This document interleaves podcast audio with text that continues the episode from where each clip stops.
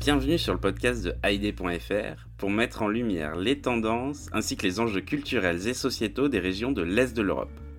Je m'appelle Thibaut Boudot, je suis le fondateur de Haïdé Créative et je vous invite à voyager avec nous de la Grèce à la Russie en passant par les Balkans et l'Europe centrale. Loin des clichés et stéréotypes que beaucoup s'en font, nous allons casser ce rideau de fer culturel qui sépare encore l'Est et l'Ouest de l'Europe, car nos pays et régions en pleine mutation regorgent d'initiatives positives. Mais avant de commencer notre voyage, répondons à la question que tout le monde se pose. Que veut dire Haïdé? Il s'agit d'un mot emprunté à la Turquie ottomane, très utilisé dans nos pays, qui signifie allons-y. Alors attachez votre ceinture et embarquez avec nous, destination l'Europe de l'Est.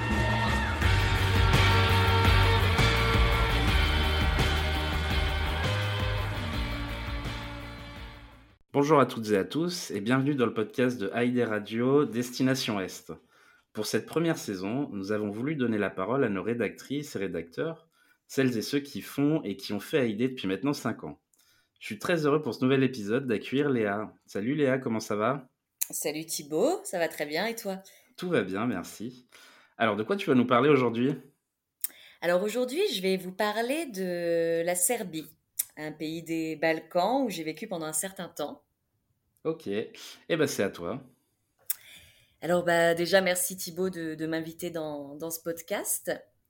Du coup, comme je te disais, voilà, j'ai décidé de parler de la Serbie. Euh, c'est un pays particulier, la Serbie, et c'est particulier d'en parler. Euh, c'est un pays où souvent les étrangers qui vont en Serbie que ce soit des, touristes ou des expats, euh, non, avec toute honnêteté, hein, n'en ressortent pas spécialement euh, enchantés. Ils gardent euh, un rapport particulier à ce Serbie, à ce Serbie, à ce pays qu'est la Serbie. Et hum, je pense que si je devais définir la Serbie en un mot, le rapport que j'ai avec la Serbie en un mot, ce serait le mot atmosphère c'est vraiment un pays qui a une atmosphère particulière et qu'on ressent quand on est là-bas. Euh, déjà, si on prend la Serbie sur un point de vue euh, géographique, c'est un tout petit pays, enclavé, entouré de frontières, fermé. Toutes ces frontières-là sont fermées. C'est pas dans l'Union européenne. Et c'est un pays qui n'a pas de côte, qui n'a pas de mer. Et on peut avoir cette impression euh, d'un pays sans horizon je pense que c'est une impression que, les Serbes ont eux-mêmes et qui dit beaucoup de choses de, leur rapport euh, à leur pays et, de leur identité culturelle. Et les Serbes euh, aiment bien dire que, la Serbie, c'est comme un grand village. Euh, voilà, ce tout petit pays où tout le monde se connaît avec un entre-soi très fort puisque le pays est fermé. Mais ce serait un grand village qui aurait presque une histoire trop forte et trop difficile à absorber pour un village. C'est quelque chose qu'on ressent beaucoup dans l'architecture. Euh, la Serbie est marquée euh, par une architecture ottomane très forte sur la partie un peu plus du sud et une architecture austro-hongroise euh, sur la partie un peu plus du nord, puisque c'est un pays qui a été sous l'occupation ottomane et sous l'occupation austro-hongroise pendant très longtemps à laquelle les Serbes ont beaucoup résisté, et ce qui définit aussi euh, cette identité nationale hein, très forte qu'ils peuvent avoir, comme, comme la plupart des petits pays qui ont vécu sous une oppression. Et puis, il y a, au milieu de toute cette architecture, euh, l'omniprésence de ce qu'a été la Yougoslavie. Et là où d'autres pays des Balkans euh, cherchent un peu à effacer cette histoire yougoslave et ont tendance peut-être parfois à la résumer un peu à ce qu'a été la guerre de Yougoslavie, la Serbie euh, vit dans les vestiges de ce qu'a été la Yougoslavie avant la guerre. C'est quelque chose qu'on retrouve dans des bâtiments euh, immenses, magnifiques et souvent abandonnés, euh, voire murés pour certains, qu'on retrouve avec des grands entrepôts, pareil, laissés à l'abandon dans les campagnes, des gares totalement délaissées dans certains coins où avant il y avait une grande vie de par la période, euh, voilà aussi des usines, euh, des usines à charbon, de toutes ces choses-là, de certains lieux touristiques qui ne sont plus du tout touristiques, etc. Et on a vraiment cette impression de, marcher en permanence dans les vestiges du passé, dans quelque chose d'assez fantomatique quand on est en Serbie. Et je me souviens une fois, j'étais montée sur une petite montagne qui surplombe Belgrade, qui s'appelle Avala, que, je conseille fortement, qui est vraiment une jolie montagne. Et quand on arrive en haut, il y a des statues très graves, très solennelles, de, des statues immenses de femmes en costume traditionnel de ce qui représentait les différentes euh, provinces de la Yougoslavie à l'époque. Et puis, il y a plusieurs monuments aux morts euh, qui retracent les différentes guerres qui ont marqué la Serbie. Il y en a eu un paquet, entre autres les deux guerres mondiales, mais aussi toutes ces guerres euh, contre l'oppresseur, etc. Et on est là et on surplombe Belgrade et la Serbie dans, voilà, dans cet endroit très particulier, très solennel, comme je dis. Et j'étais avec une amie, une Serbe d'un certain âge, et je lui dis c'est particulier parce que c'est c'est très beau et en même temps je trouve l'atmosphère ici étrangement lourde. Et cette amie m'a dit c'est parce que nous les Serbes on porte le deuil trop longtemps. Et j'ai trouvé que cette petite phrase résumait très bien cette atmosphère particulière qu'on peut ressentir en Serbie et que beaucoup d'étrangers ressentent sans nécessairement réussir à le nommer et qui vient marquer un peu euh, le voilà le ressenti, l'expérience qu'on a quand on va dans ce pays. Après évidemment euh, la Serbie et les Serbes ne se résument pas à ça. Il y a aussi euh, beaucoup d'autres choses dans ce pays. Je pense qu'un autre mot que je pourrais utiliser pour définir ce pays, c'est le mot anachronique. En Serbie, on a l'impression d'être dans un pays anachronique. Peut-être que les deux autres pays qui peuvent donner un peu cet effet-là, euh, ce serait la Roumanie et la Bosnie. C'est-à-dire qu'en même temps, c'est des pays euh, qui ont accès à, toute la modernité qu'on a en Europe, hein, c'est des pays européens, et en même temps, cette modernité, elle a toujours l'air un peu décalée. Euh, il y a un réseau euh, ferroviaire euh, assez bien desservi en Serbie. Il y a des réseaux de bus, de trams, de trolleys assez bien desservis dans les grandes villes également. Et en même temps, ça prend des heures. tu veux traverser la Serbie, tu veux faire 80 km, tu te retrouves dans un train qui va mettre 5 heures pour faire ces 80 km. Le réseau de bus et de trams à Belgrade, ce ne sont que des des dons, des dons d'autres pays. Donc tu, tu montes dans un trolley où c'est écrit en japonais, c'est écrit en turc, c'est écrit euh, voilà dans des langues qui sont pas du tout le serbe. Enfin, c'est il y a pas de climatisation, donc l'été quand il fait chaud, euh, on ouvre les portes du trolley pour faire un peu d'air. Enfin, on, vit vraiment dans cette ambiance anachronique et je pense qu'elle est aussi beaucoup favorisée par euh, la présence des gypsies qui sont vraiment présents en Serbie. Ils sont présents dans les grandes villes, ils sont présents dans les campagnes. Euh, après, voilà, il y a beaucoup de problématiques hein, autour des gypsies, de la discrimination qu'ils subissent, etc. Mais il n'empêche qu'ils sont visibles. Ils ne sont pas du tout invisibilisés en Serbie, contrairement à d'autres pays. Et tu vas te promener dans Belgrade, qui est une grande capitale, comme je disais, euh, très moderne. Et là, tu vas voir euh, une carriole pleine de bouts de ferraille tirés par des chevaux de trait au milieu de la route tu vas prendre la voiture euh, pour aller te rendre dans un petit village euh, et tu vas te retrouver euh, bloqué à 10 à l'heure derrière un gypsy sur son âne qui prend toute la route et qui prend tout son temps. le soir, tu te, tu te promènes dans les rues de la ville et il y a des orchestres de gypsy qui sont là et qui jouent à la demande.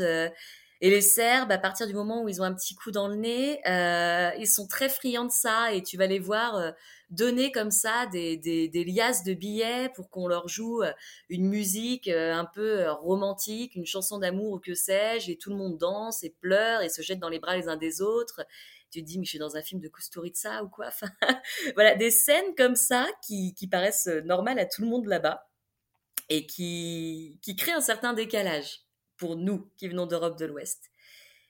Et puis autre chose, je crois, de, très fort euh, en Serbie et que je pourrais avoir envie de, partager aussi euh, avec les auditeurs. Il y aurait beaucoup de choses, hein, mais je ne vais pas résumer deux ans et demi euh, en dix minutes. Ce serait le rapport au temps qu'ont les Serbes. ils ont un mot qu'ils utilisent tout le temps, qui est le mot opušteno, que, que, je prononce avec mon accent français, qui est difficile à traduire, qui veut dire en gros tranquille, quoi. On prend notre temps. Et ils ont une petite blague, les Serbes, où ils disent si le temps c'est de l'argent, nous l'argent de toute façon, on n'en a pas. Donc il y a vraiment cette notion de prendre son temps, au fait. Euh, tout est à la cool. Euh, les horaires de bars, de magasins, de lieux institutionnels, c'est très aléatoire. faut pas, faut pas se fixer à ce qui est écrit sur les devantures. Euh, tu vas au café, tu peux attendre ton café pendant une demi-heure, trois quarts d'heure, parce que le serveur, il est là avec ses potes, il fait sa vie voilà, comme, comme ils le disent eux-mêmes, de toute façon, c'est pas pour le salaire que j'ai que je vais avoir un service client irréprochable. Hein. En même temps, à côté de ça, en étant euh, très agréable, hein, mais vraiment cette notion de temps à la cool. Euh, dans les villages, euh, les vieux, ils prennent leurs chaises, ils se mettent devant leur maison et puis ils regardent, voilà, tout ce qui se passe. dans les villes, il y a quelque chose que je trouvais très drôle dans les grandes villes de Serbie, c'est qu'au fait, ils vendent du popcorn partout. Il y a des stands de popcorn partout. Et au fait, les gens achètent leur popcorn et s'assoient et regardent les gens passer. Regarder les autres, c'est une occupation. On n'est pas du tout sur une société de loisirs, euh, ce qui rejoint aussi bah, le fait que c'est un pays pauvre. Hein. On est sur une société où il y a un rapport au temps qui est totalement différent, qui est le temps de la socialisation, ce qui rejoint cette ambiance de grand village. Tout le monde se connaît, tout le monde se parle. Si un trajet en train dure 5 heures, on parle aux autres. Si on n'a rien à faire une après-midi, on prend un café toute l'après-midi et on regarde les gens. Et voilà, sur les bords du Danube, euh, tout le monde pique-nique, tout le monde prend son café, euh, les vieux jouent euh, aux échecs pendant des heures. Et ce rapport au temps, il est très agréable. Moi, je l'ai trouvé très agréable, mais il peut aussi être très déstabilisant parce qu'on n'est jamais dans la notion de faire quelque chose. On est juste dans la notion de prendre le temps pour soi. Le temps est une valeur en soi et on le prend, juste pour être avec les autres. Et hum, voilà, c'est quelque chose d'assez, plaisant, mais qui peut être assez déstabilisant.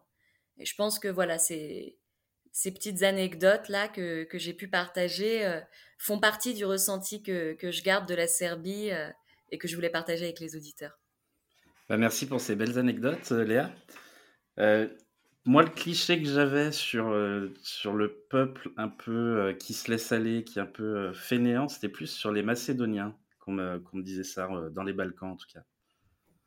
Ouais, je pense qu'ils peuvent avoir cette mentalité assez slave aussi, et peut-être aussi ce rapport à de toute façon, si le temps c'est de l'argent, de l'argent on n'en a pas. Tout à fait. Ouais. quels ont été tes trois coups de cœur en Serbie? Euh, les trois coups de cœur que j'ai eus en Serbie, euh, le premier coup de cœur que j'ai eu, je dirais, c'est la neige. C'est l'hiver en Serbie. J'ai vraiment aimé l'hiver en Serbie. Euh, que ce soit la neige dans les grandes villes, entre autres à Belgrade, puisque moi c'est sur Belgrade que je vivais, qui change vraiment l'ambiance de la ville. C'est sublime et c'est de la vraie neige épaisse. Hein. C'est pas notre petite neige de France. tu peux avoir de la neige euh, jusqu'aux genoux, jusqu'aux hanches parfois. Tu reconnais pas la ville, tu peux te perdre, tu reconnais pas du tout les lieux. Euh, la forteresse Kalamegnan, euh, qui est une forteresse sublime qui surplombe Belgrade sous la neige, c'est vraiment quelque chose à voir. Et puis la neige dans, dans les campagnes aussi, il y a, y a des montagnes, c'est même plus que les campagnes, qu'on appelle les, enfin, qui s'appellent les montagnes Tara, où les Serbes vont beaucoup en vacances, qui sont des montagnes encore totalement sauvages euh, qui bordent la Bosnie et mm, sur lesquels tu, vas faire des randonnées euh, enfoncées dans la neige avec des paysages sublimes et c'est quelque chose à, à faire. C'est vraiment un coup de cœur. Vraiment, comme je disais, des montagnes sauvages où tu as des petites niches de nourriture pour les ours qui sont décalées du chemin de rando pour éviter que les randonneurs croisent les ours. Mais comme les chemins de rando ne sont pas balisés, tu te retrouves face aux niches. Tu peux voir une silhouette d'ours au loin. Enfin, c'est, c'est, c'est très sauvage. Un autre coup de cœur que j'ai eu en Serbie, je crois que c'est les cafés. Vraiment le café. Euh, à la serbe, c'est-à-dire euh, pas les pubs, euh, pas les bar lounge, qui peuvent être un peu là pour attraper aussi le touriste, on va pas se mentir, mais le café à la serbe, qui est souvent un petit lieu à l'arrache, avec 4-5 tables, et comme je disais précédemment, on prend le café et on traîne tout l'après-midi, et qui sont des lieux assez intergénérationnels. On retrouve beaucoup de personnes âgées, beaucoup de jeunes. C'est un joyeux bordel là-dedans. Ça coûte pas cher. Souvent, soit on boit du café, soit on boit de la rakia, qui est l'eau de vie traditionnelle en Serbie. Ou les deux. La rakia. Hmm? Ou les deux aussi. Ou les deux, oui, ou les deux, c'est pas du tout incompatible. Et puis de la rakia, souvent euh, fait maison. Hein, euh, faut pas demander euh, à voir la bouteille. Ils ont fait ça dans leur lopin de terre euh, à la campagne. Et, et, sur la carte, il va y avoir un peu que ça. Et c'est vraiment une ambiance sympathique. Et puis un troisième coup de cœur que j'ai eu, qui est un peu plus diffus, c'est le sentiment de sécurité. Euh, en Serbie, moi, j'ai trouvé qu'il y avait vraiment un sentiment de sécurité très forte, que ce soit quand on rentre le soir dans, dans une grande ville après une soirée, euh, ou que ce soit voilà quand on va dans la campagne ou dans la montagne, si on se perd ou autre, ce qui peut être assez fréquent parce que les choses sont très mal indiquées en Serbie, il n'y a pas de sentiment d'insécurité. Euh, on va parler aux gens, on va demander son chemin, on se demande jamais euh, qu'est-ce que l'autre va penser à remarquer du fait qu'on est un étranger un peu perdu. Euh, les gens vont même facilement rendre service. Ça rejoint, comme je disais, cette idée un peu de, grand village et de tout le monde se connaît. Et ça, c'est un vrai coup de cœur que j'ai eu dans ce pays. Très bien. C'est vrai que les cafés, c'est vraiment le lieu de rendez-vous, en tout cas des Serbes. Ils, regardent les matchs de foot et même de tous les sports. Et ils sont tout le temps dans les cafés, quoi. Enfin, tous les après-midi. En tout cas, on les retrouve, euh, on peut les retrouver dans les cafés. Ouais. ouais. Alors, tu as vécu combien de temps en, Serbie? Tu disais deux ans et demi, c'est bien ça? Deux ans et demi, ouais. J'ai vécu deux ans et demi en Serbie. Est-ce que tu avais une routine particulière quand tu vivais euh, à Belgrade? Moi, j'avais une routine particulière, bon, qui, est, vraiment la mienne, mais que j'aimais beaucoup. C'était euh, autour des églises orthodoxes. J'aime les édifices religieux dans l'absolu, dans, dans, tous les pays où je vais. Et les, les Serbes sont, sont très pratiquants. Et j'ai plein de petites images hein, comme ça dans la tête. Tu montes dans un taxi, le chauffeur, il va avoir une icône pendue au rétroviseur, euh, des petites choses comme ça qui, qui peuvent perturber l'étranger, qui plus est le français. Euh, où j'ai le souvenir un matin euh, d'avoir été bloqué en allant au travail parce qu'il y avait une procession religieuse de Pope qui bénissait Belgrade. Enfin, voilà, des, des scènes qu'on ne vit un peu que là-bas. Et du coup, les églises euh, sont des lieux qui sont assez investis par les Serbes. Et hum, j'adorais, au fait, rentrer dans les églises, euh, souvent le week-end, aller prendre un café le matin dehors et après euh, aller dans une église, n'importe laquelle. Et il y a souvent une quantité de cierge qui est allumée. Et puis cette odeur de, de l'encens très particulière, qui est une odeur assez forte, assez entêtante, mais qui, moi, me plaît beaucoup, et qui est une odeur que j'ai totalement associée à la Serbie, du coup. Et c'était euh, voilà, c'était mon, mon, petit rituel, sans, pour ma part, sans rien de religieux derrière, mais dans une espèce de pratique culturelle que eux ont et, dont je m'imprégnais quand j'étais là-bas. Mmh Alors, est-ce que tu as des lieux de sortie ou des festivals à nous conseiller en Serbie? Alors, des festivals à conseiller, euh, c'est assez. Alors, évidemment, je pense que les gens pensent automatiquement au festival euh, Exit à Novi Sad moi, c'est pas forcément à ça que je penserais. les Serbes, ils ont cette capacité à avoir justement, quand je parlais de ces lieux un peu abandonnés précédemment, à avoir investi ces lieux-là, souvent sur des festivals qui sont un peu à l'arrache. On va pas se mentir. Faut, faut connaître ou rencontrer quelques Serbes euh, pour pouvoir être invité sur ces lieux-là. Euh, je me souviens d'un festival euh, un peu plus tourné sur les arts plastiques euh, à l'ouest de Belgrade, dans un vieux corps de ferme totalement abandonné. Quelque chose où si un jour la Serbie rentre dans l'Union européenne, ce sera interdit. Faut qu'on soit clair dessus.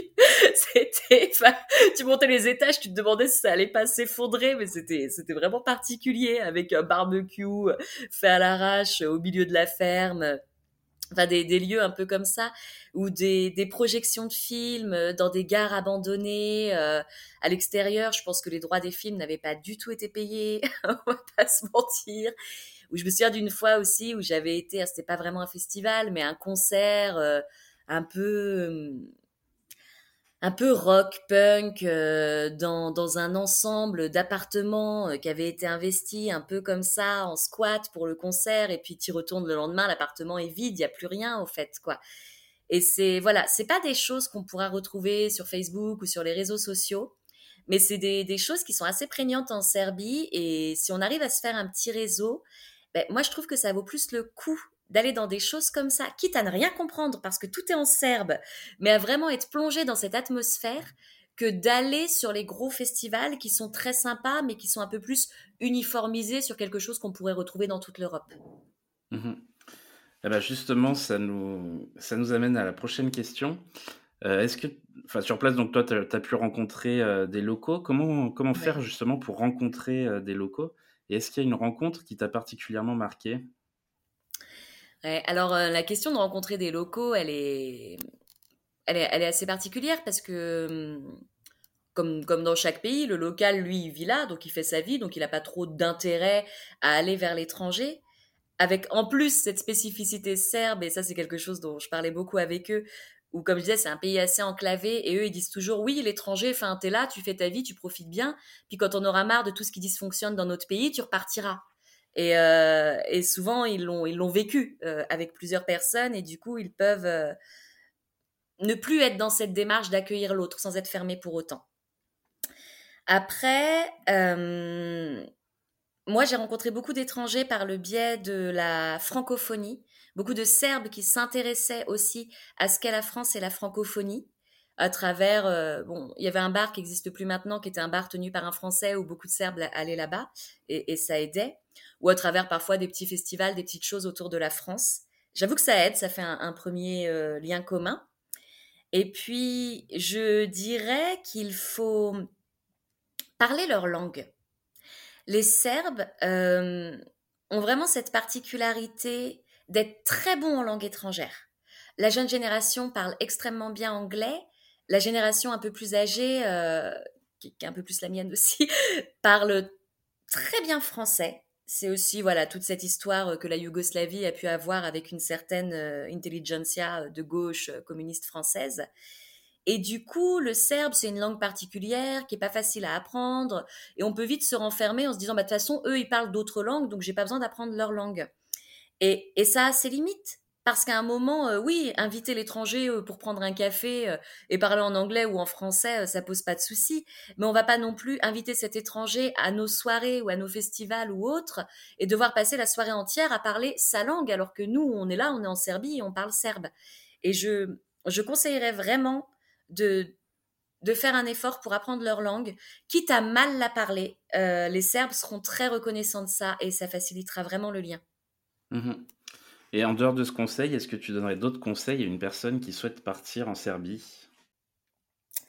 Euh, Oui, je pense qu'une chose euh, qui peut paraître un peu, un peu bête, un peu simple, mais à, savoir et à laquelle il faut se préparer quand on va en Serbie, c'est que les Serbes n'ont pas ce que je pourrais appeler cette notion d'espace vital très forte que nous, on peut avoir les Français, d'espace, pas d'espace, euh, de, toujours garder une certaine distance avec les autres, de jamais être trop collé à l'autre, d'éviter euh, les contacts physiques, euh, de voilà. Les Serbes, ça rejoint, je pense, peut-être ce que je disais plus tôt, hein, sur cette notion de grand village, de on se connaît tous, on aime se parler, on aime se rencontrer, vont beaucoup se coller aux gens. Alors déjà, dans la rue, enfin, c'est une petite blague, mais moi, au début, j'avais l'impression que j'allais me faire enlever tout le temps.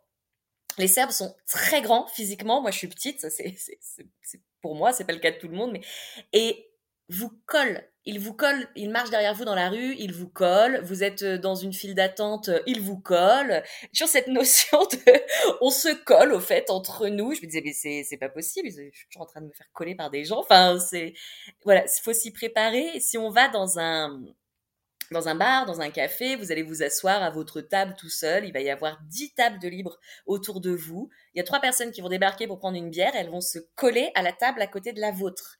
Euh, parfois même à la même table que la vôtre. Il y a toujours cette notion de d'aller vers l'autre et d'être tous ensemble qui peut être très perturbante euh, pour les Français et avec laquelle il faut apprendre à faire euh, un contact tactile très fort euh, très rapide. Vous allez, enfin moi je me souviens d'une fois où je faisais une, file d'attente pour aller voir un, un, petit concert au fait et je commence à parler à certaines personnes dans la file d'attente. On commence à sympathiser, mais je ne les connais pas. Et tout de suite, ça pose une main sur l'épaule, euh, ça te prend le poignet, euh, ça. Si on fume, voilà, les Serbes sont des gros fumeurs. Moi, je suis une fumeuse aussi, je l'assume. Euh, vous avez votre cigarette au bord de la bouche, ils vous l'allument alors que vous n'avez rien demandé, que vous ne connaissez pas la personne. Du coup, bah, forcément, elle se rapproche de vous, hein, physiquement, dans la main, dans le visage ou autre. Ça peut être vraiment perturbant et il faut s'y préparer. Et j'ai une petite anecdote là-dessus qui n'est pas la mienne, mais d'une amie assez intéressante, euh, qui, avait, qui a vécu elle aussi au fait en, en Serbie et euh, qui vivait dans une maison où la, la propriétaire euh, de la maison vivait juste en dessous. Excuse-moi parce que je recharge ma batterie. Elle l'appelait tout le temps appelait tout le temps mon mon ami enfin c'est pas qu'elle l'appelait elle montait au fait. Elle l'appelait elle montait dans sa dans sa maison pour faire le ménage vérifier si c'était fait lui amener des gâteaux enfin elle passait tout le temps la voir au fait quoi.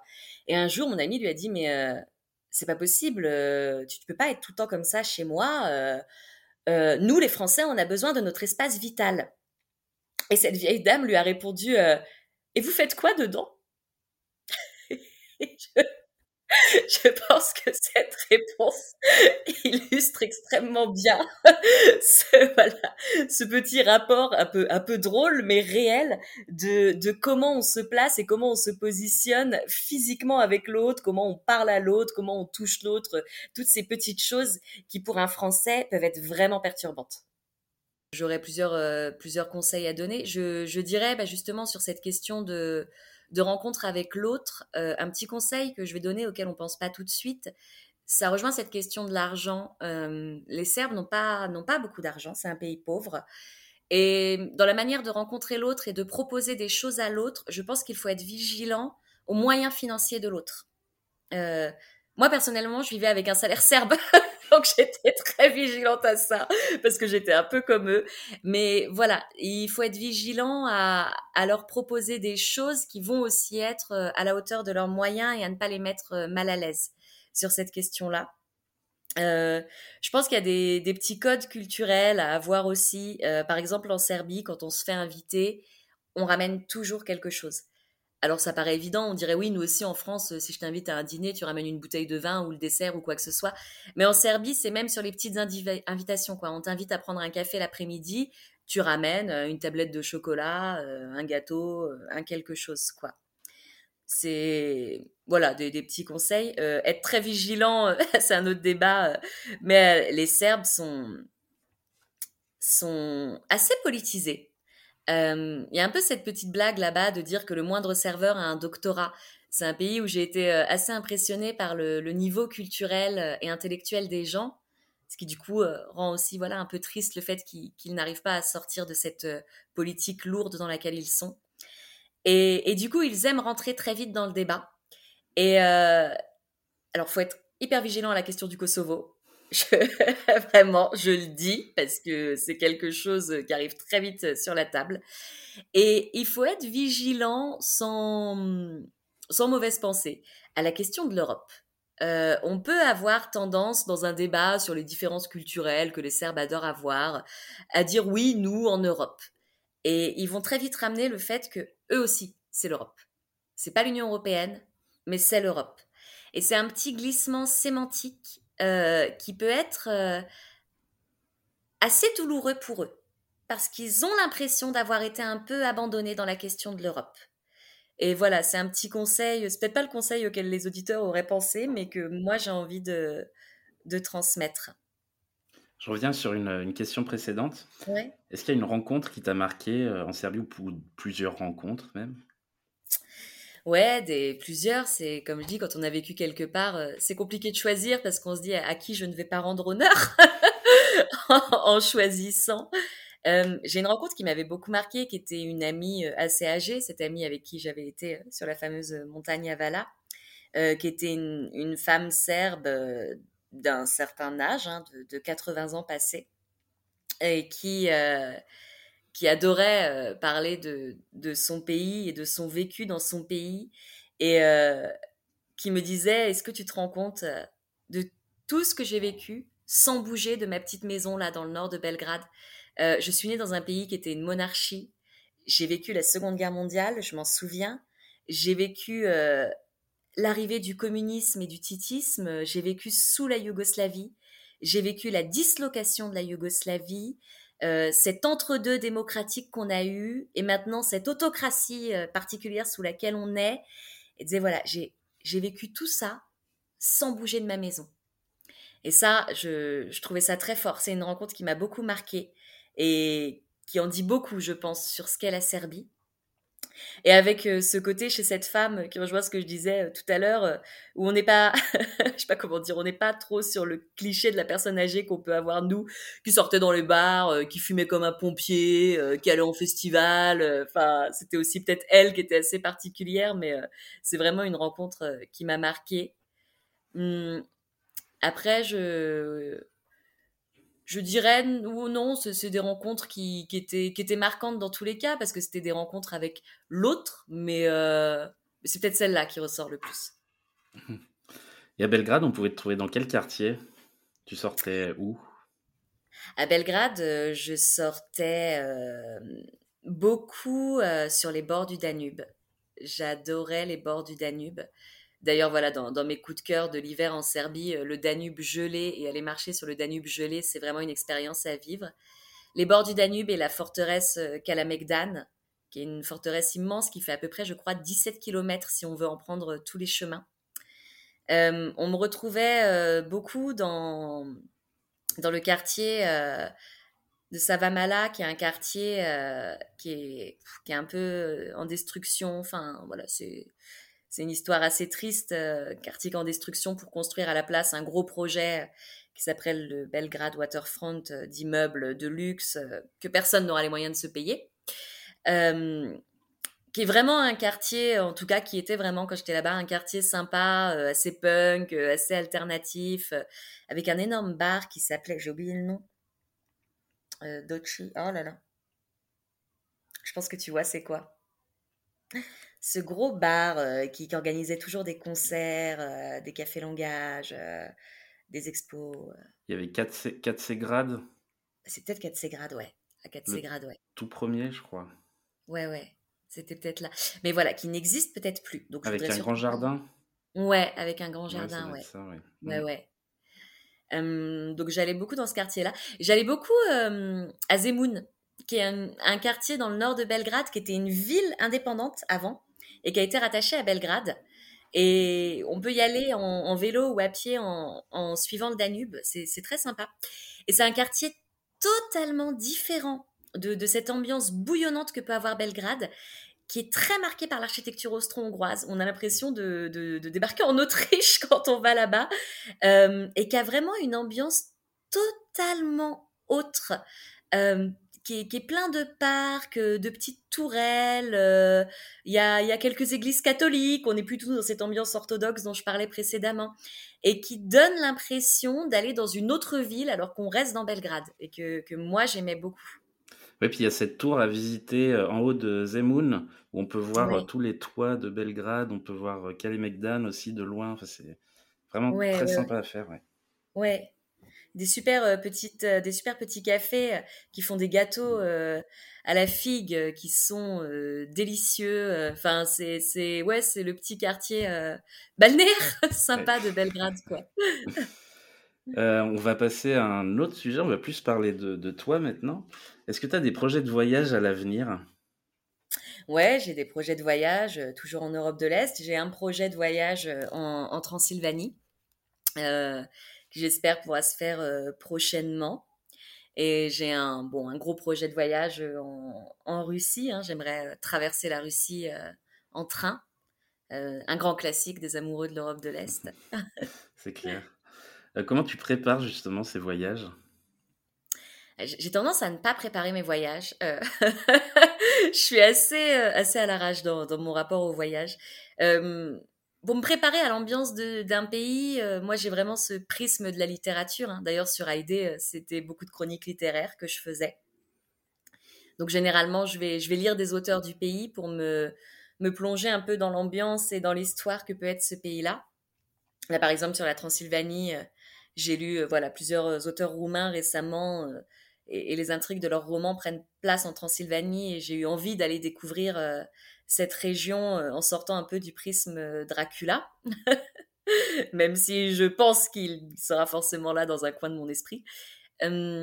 c'est ouais, c'est comme ça que, je prépare mes, voyages la plupart du temps, vraiment par le, prisme de la littérature. Et puis après, euh, quand j'arrive dans le pays, je me, laisse un peu porter. Moi, quelque chose que j'adore faire, par exemple, c'est euh, monter dans un bus et puis euh, pas savoir où le bus va.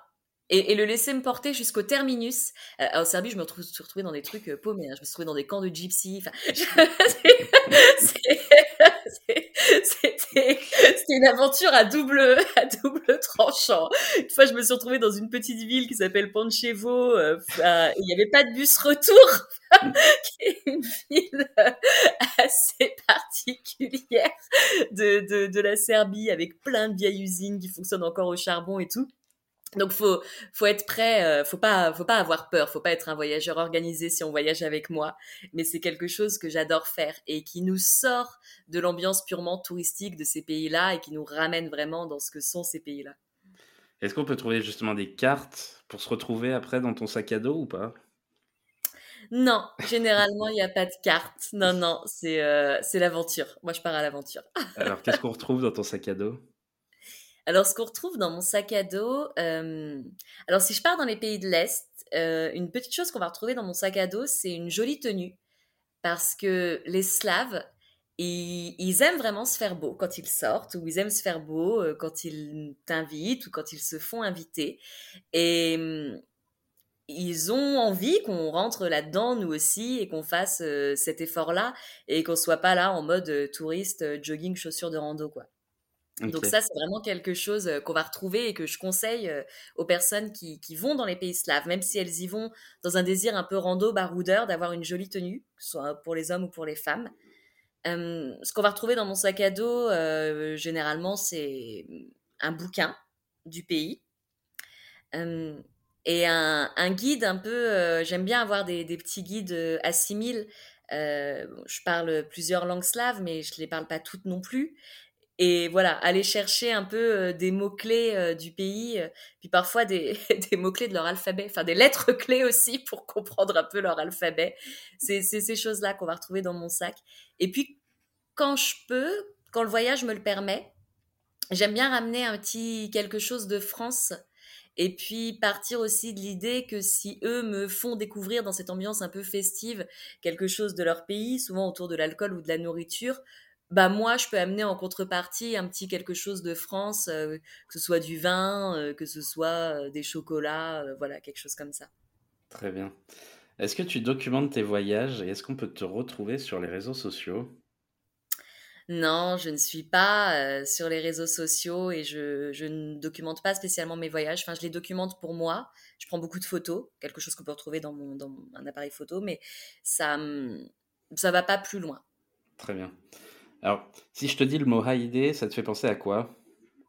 Alors, le mot Haïdé, euh, ça me fait penser euh, à cette petite blague euh, que, que, les Serbes utilisent où ils disent pour être bilingue en serbe, tu as besoin de seulement de trois mots. Haïdé, sur lequel je vais revenir, Mojé, qui veut dire on peut, et Braté, qui veut dire frère et que tout le monde utilise.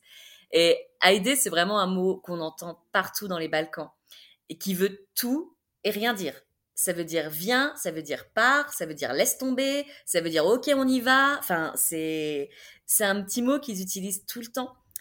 Et euh, j'ai une petite anecdote sur ce mot-là euh, où j'étais euh, dans Belgrade et je me, promenais dans un parc et il y avait un petit bar à l'arrache, à moitié sous terre, comme les Serbes aiment faire. Hein. Ils ont toujours des, des, des, bars, on se demande si c'est des bars officiels ou pas.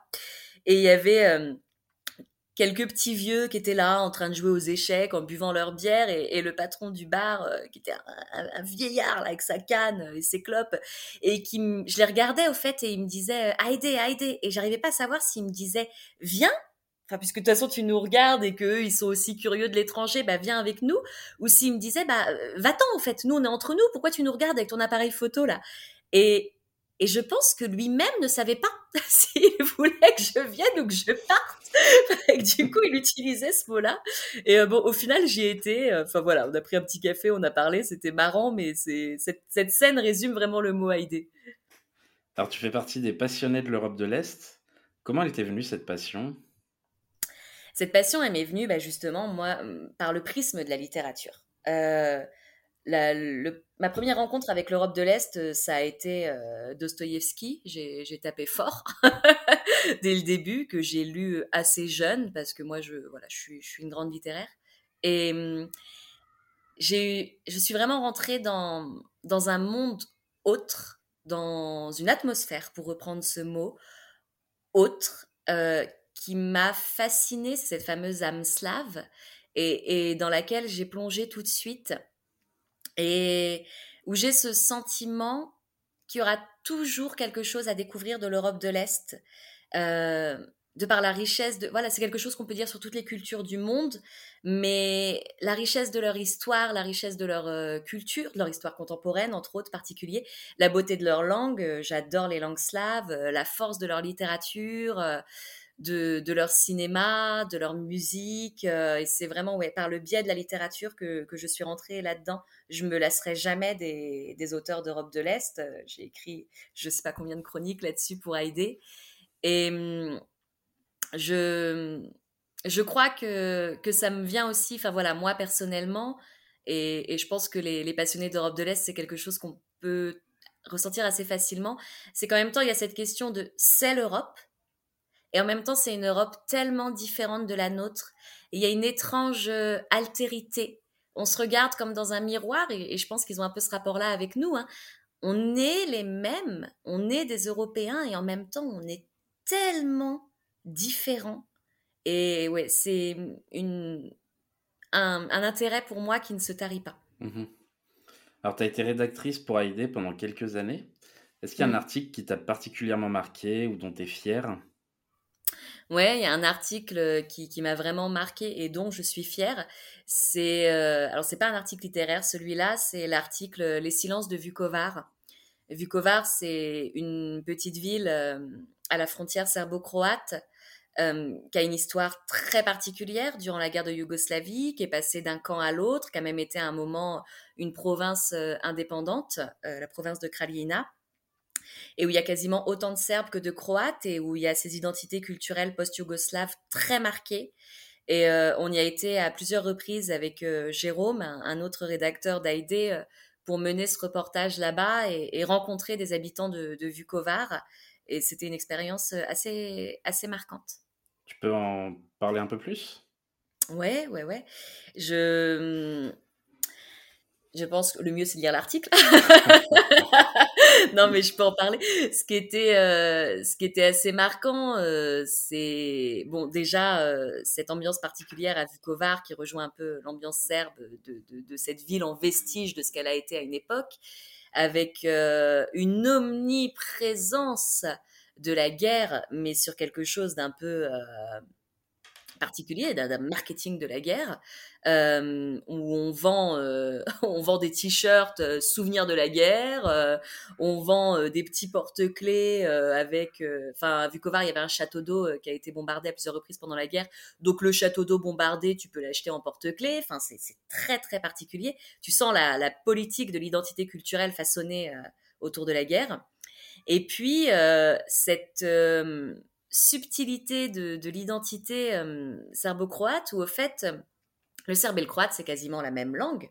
C'est la même langue à quelques différences de grammaire près, une, question d'accent aussi, qu'on peut retrouver chez les croates qu'il n'y a pas chez les serbes, ou l'inverse, hein, ça dépend de quel point de vue on se positionne.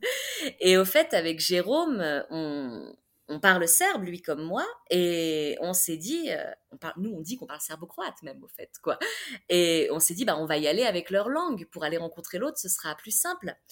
Et au fait, tout de suite, il remarquait qu'on parlait serbe et pas croate, et ça créait un prisme. C'est-à-dire que les Serbes qu'on a rencontrés euh, nous amenaient très vite dans quelque chose avec eux, nous, on est journalistes, on, voulait avoir euh, quelque chose de neutre hein, dans ce regard qu'on portait sur Vukovar. Et les Croates, à l'inverse, allaient un peu fermer quelque chose en nous disant mais, mais pourquoi vous parlez serbe et pas croate? Mais vous vivez en Serbie? Mais pourquoi vous vivez en Serbie et pas en Croatie? Et, à la fin, euh, on s'est retrouvé à se dire bon, on va parler anglais, quoi. Enfin, c'est bête, quoi. Je veux dire, on parle leur langue et au fait, on va se retrouver à faire notre documentaire en anglais. Bon, bah, en tout cas, il faut, il faut aller lire ce, ce documentaire qui est vraiment, euh, vraiment très documenté. est très très intéressant à lire sur tout ce qui s'est passé et tout, tout l'avenir aussi de, de, Vukovar.